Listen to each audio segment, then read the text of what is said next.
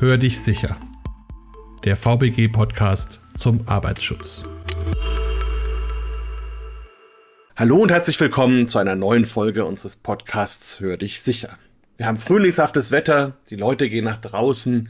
Das Sportangebot ist allerdings eher rar im Moment. Ein wichtiges Thema ist die Verkehrssicherheit und das Thema E-Bikes. Damit beschäftigen wir uns heute und haben dafür unter anderem Herrn Nestler. Sie sind bekennender Fahrradfahrer, oder? Ja, erstmal ein Hallo von meiner Seite. Ich bin bekennender Freizeitfahrradfahrer, da es mit meiner Tätigkeit nicht immer vereinbar ist, nur mit dem Fahrrad zu fahren, da ich bundesweit als Trainer in verschiedenen Verkehrssicherheitsprogrammen und Seminare zu Verkehrssicherheitsprogrammen durchführe, bezieht sich das Fahrradfahren mehr oder weniger auf den Freizeitbereich.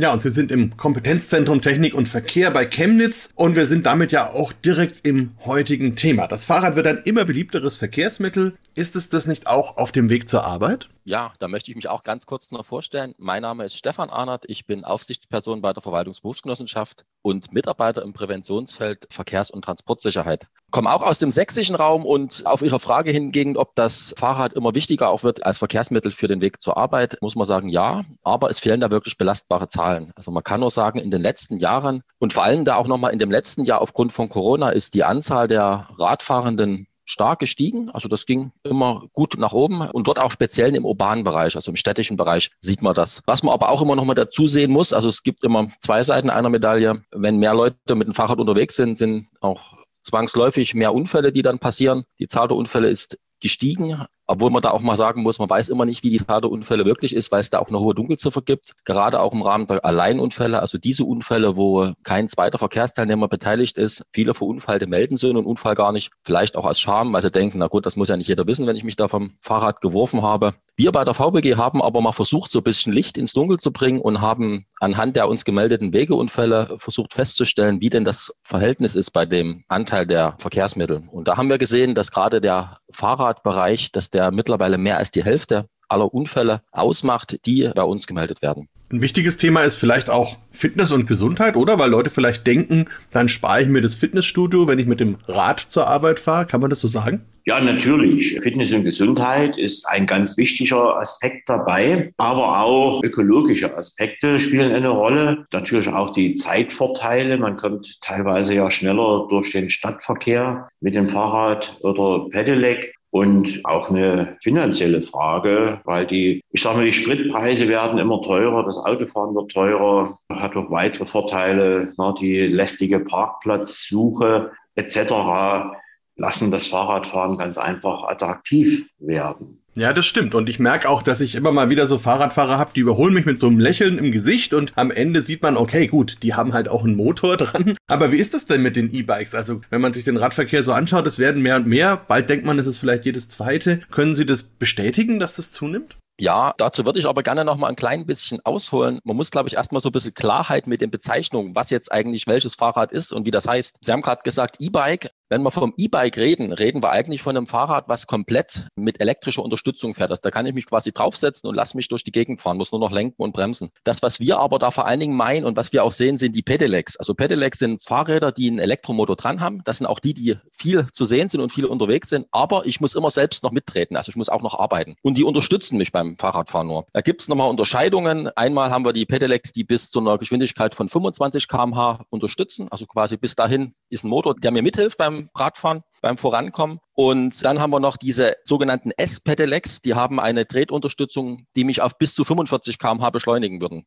oder werden. Und bei den E-Bikes ist es dann halt so, dort ist ein Motor drin, der fährt einfach bis 25 km/h schnell und ich kann treten, muss nicht treten, das läuft von ganz von alleine. Wo wir da nochmal reingehen müssen, ist das Thema, wie werden die eigentlich straßenverkehrsrechtlich gesehen? Und da haben wir so, dass das Pedelec, was mich bis 25 km/h unterstützt, ähm, da reden wir straßenverkehrsrechtlich noch von einem Fahrrad. Und bei dem anderen Pedelec, was bis 45 km/h fährt oder auch bei dem E-Bike, da reden wir straßenverkehrsrechtlich eigentlich von einem Kleinkraftrad. Das hat dann auch im weiteren Verlauf nochmal so ein bisschen eine Konsequenz in den Folgen, die dann so gemacht werden müssen. Aber ja, der Eindruck, den Sie haben, ist auf jeden Fall da. Es gibt viele und immer mehr von diesen elektrisch unterstützten oder auch elektrisch fahrenden Rädern. Und da haben wir einfach mittlerweile so in den letzten Jahren einen steten Anstieg an Rädern, die es da gibt. Also gerade jetzt so das letzte Jahr 2020 wurden insgesamt knapp zwei Millionen Elektrofahrräder verkauft und das ist ein Anteil von mittlerweile knapp 40 Prozent. Die Unterstützung wird natürlich sehr gut angenommen und es wird also wenig unterschieden, ob das jetzt ein Pedelec 25, S-Pedelec oder E-Bike. Ja, das E steht halt so für Elektro und Antrieb, deshalb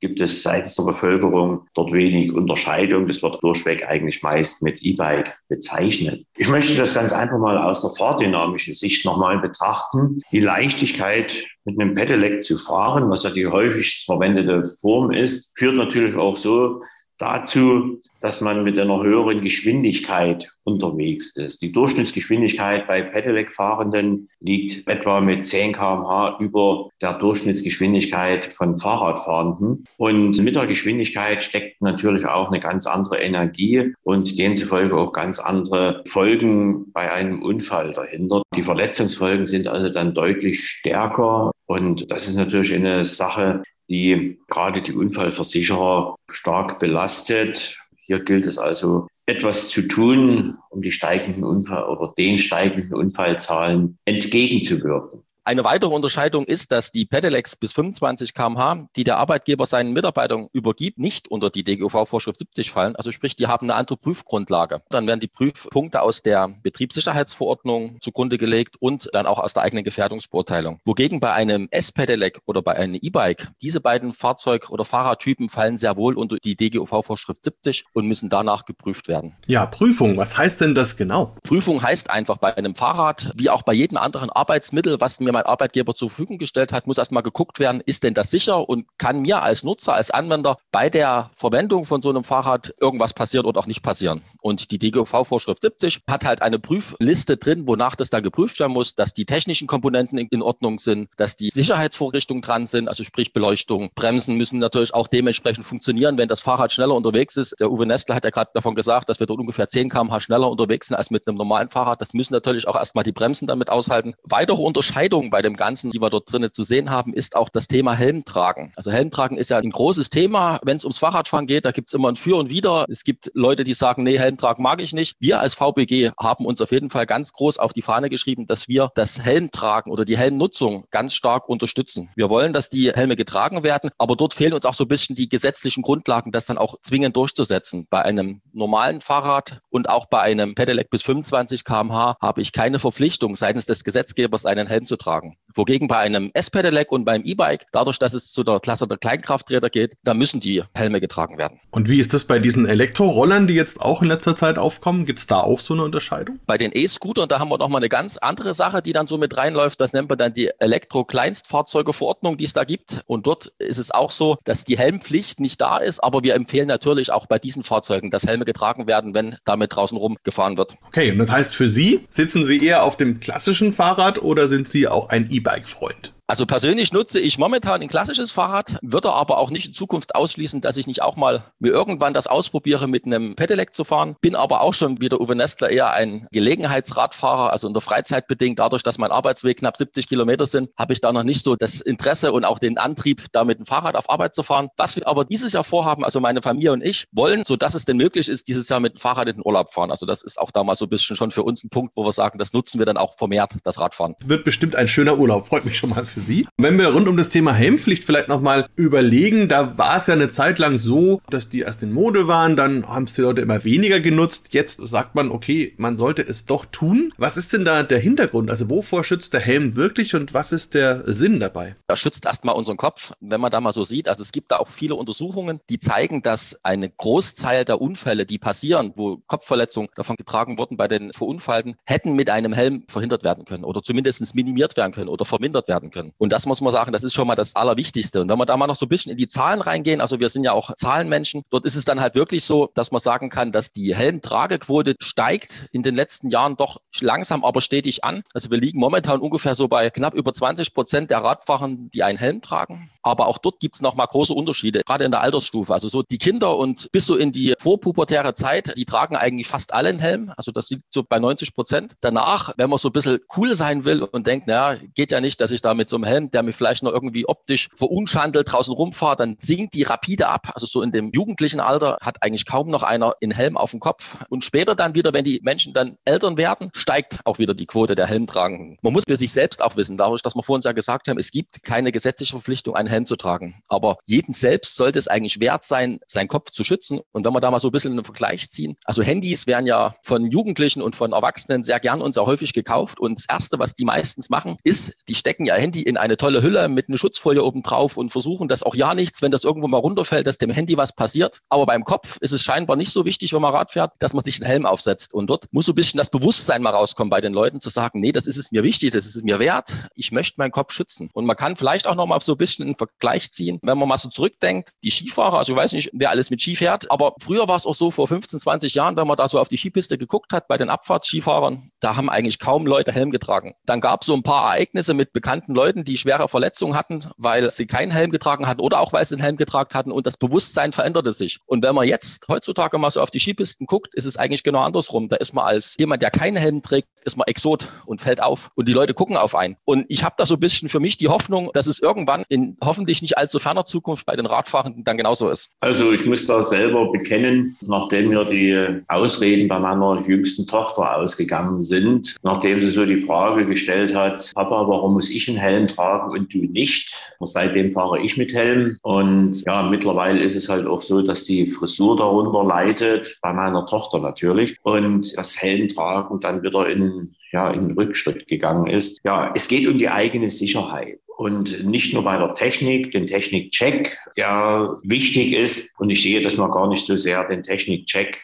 in Richtung Unternehmensverantwortung, sondern jedem sollte es wichtig sein, dass die Technik erstmal in Ordnung ist. Das lässt sich in 90 Sekunden ganz schnell prüfen. Natürlich Helm tragen, eine ganz wichtige Geschichte. Die Reduktion der Verletzungsfolgen ist nachgewiesen. Es gibt deshalb mittlerweile viele Helmmodelle. Da hat sich in den letzten Jahren sehr, sehr viel getan. Also die Ausrede, dass die Frisuren darunter leiden, die ist nicht mehr vorhanden. Es reicht also praktisch vom Airbag-Helm, der als Art Halskrause getragen wird und sich dann über den Kopf hinweg ausbreitet, der ein sehr, sehr hohes Sicherheitspotenzial hat da ja fast eine komplette seitliche Abdeckung des Kopfes bietet, auch eine sehr gute Gesichtsfeldabdeckung und auch die Entwicklung der weiteren Helme gehen auch hier in die Richtung, dass nicht nur der obere Teil des Kopfes abgedeckt wird, sondern auch der Nackenbereich und auch der seitliche Bereich. Denn wenn wir stürzen, stürzen wir meist auf die Seiten unseres Kopfes oder in den Frontbereich hinein, also ins Gesichtfeld mit hinein. Und das sind ganz einfach wichtige Aspekte für die Auswahl von Helmen, darauf auch mit zu achten. Und wie ist es bei Ihnen und Ihrer Tochter ausgegangen? Haben Sie jetzt einen Airbag-Helm und Ihre Tochter einen Frisurschutzhelm oder wie kann ich mir das vorstellen? Ja, meine Tochter wird langsam vernünftig.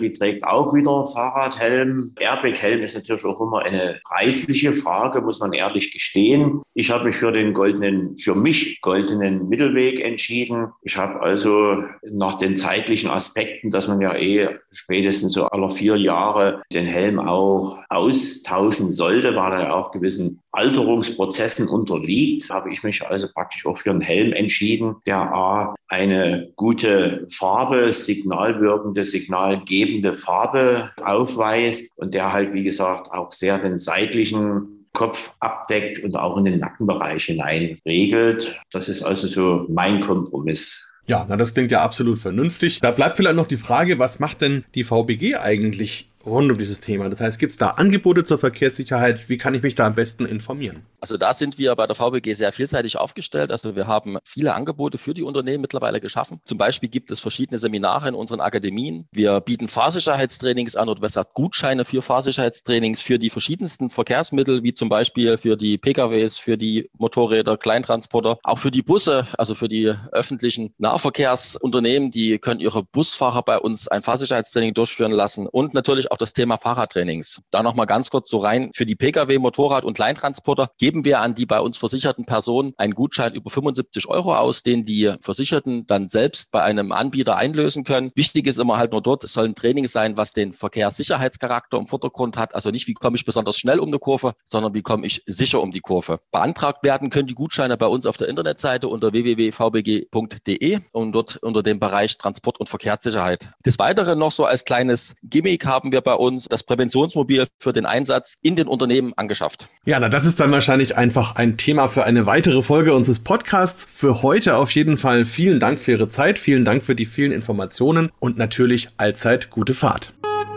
Weitere Informationen erhalten Sie unter www.vbg.de, der E-Mail-Adresse podcast.vbg.de sowie in den Show Notes für jeden einzelnen Podcast.